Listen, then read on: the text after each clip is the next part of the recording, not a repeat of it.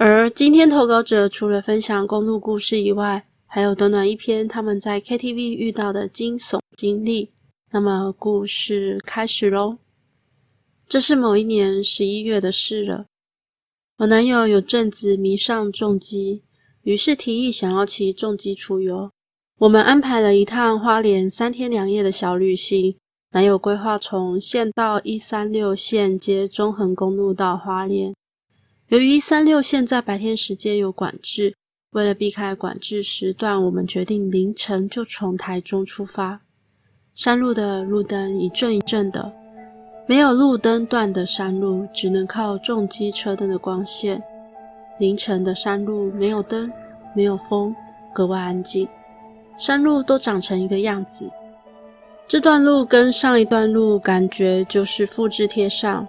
骑在一三六县道上，让人有种鬼挡墙的错觉。一路上，我跟男友都没有说话。这时，前方对向车道上。我们同时看到了一个人举起手，我心头一惊，低下了头。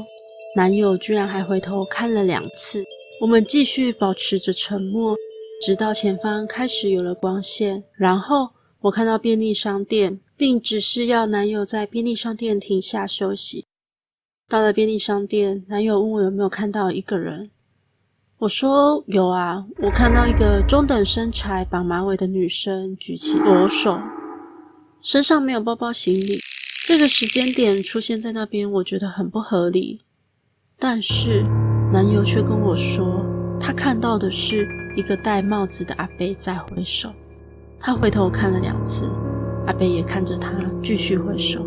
感觉不是要搭便车，而且我们骑重机也没地方让人搭便车。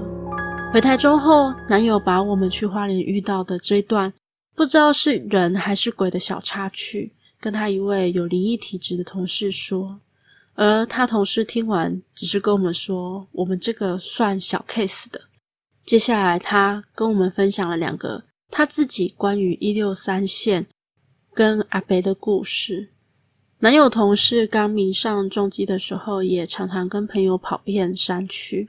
有次，他跟朋友两个人跑一三六线时，从南投往台中方向回来，过了一个弯，骑在朋友后面的他突然看到朋友的后座多了一个小姐姐。虽然他们一路上都会保持通讯，但他一路上都不敢告诉这位朋友。就这样，他们就一路骑回了台中。在这段过程中，那位小姐姐也不知道在哪个路段就下车了。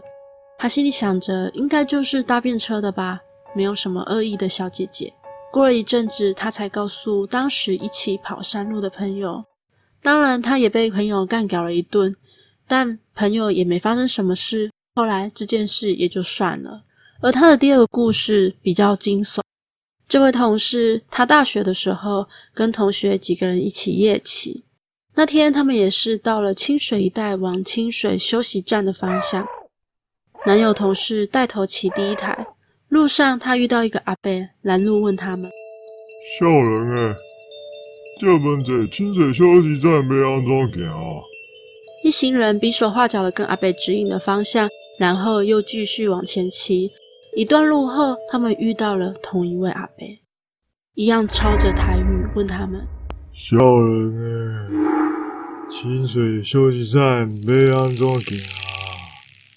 当下所有人都懵了。而且也知道应该就是遇到好兄弟了，但还是尽量冷静下来，告诉阿北休息站的方向，然后再骑车离开。这个时候，压正在最后一台车的同学出于好奇，就透过方向镜想看看阿北有没有在看他们。这是他这辈子最后悔的决定，因为他从后照镜中看到。阿北用着扭曲的姿势爬行，并且快速地追在他们身后。听完男友同事的故事，我突然觉得我们遇到的真的根本就是幼稚园等级啊！真的有一种被安慰到的感觉呢。公路故事结束喽，接下来就是投稿者的 KTV 故事。之前我跟同事一群人去台中某个已经没落很久的某广场楼上 KTV，而那间 KTV 呢，它的包厢是没有厕所的。如果想上厕所，是必须要到外面上的那一种。而当我们大家唱完歌的时候，准备要离开，其中一位同事就说：“哦，他想要去上厕所。”另外一位同事就说：“陪他去。”我们就在外面等着他们两个，只看到他们两个一起尖叫着跑出来，我们被他们吓了好大一跳。连忙问他们到底是发生了什么事情呢？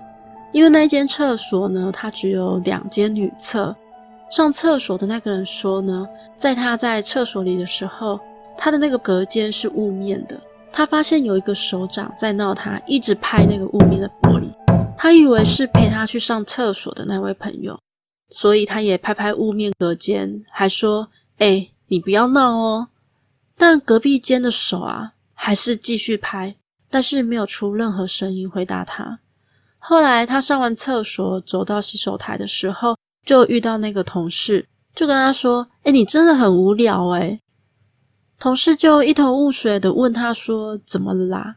而他就说：“你刚刚是不是在另外一间拍隔间啊？一直闹我，很烦诶。”那那位同事就说：“没有啊，我就一直在洗手台等，而且厕所也没有其他人进出。”这个故事就是这样，所以他们才会尖叫跑出来。天哪，那到底是谁在隔间拍玻璃啊？如果是雾状的玻璃，你甚至还可以看得到手拍在玻璃上的样子呢。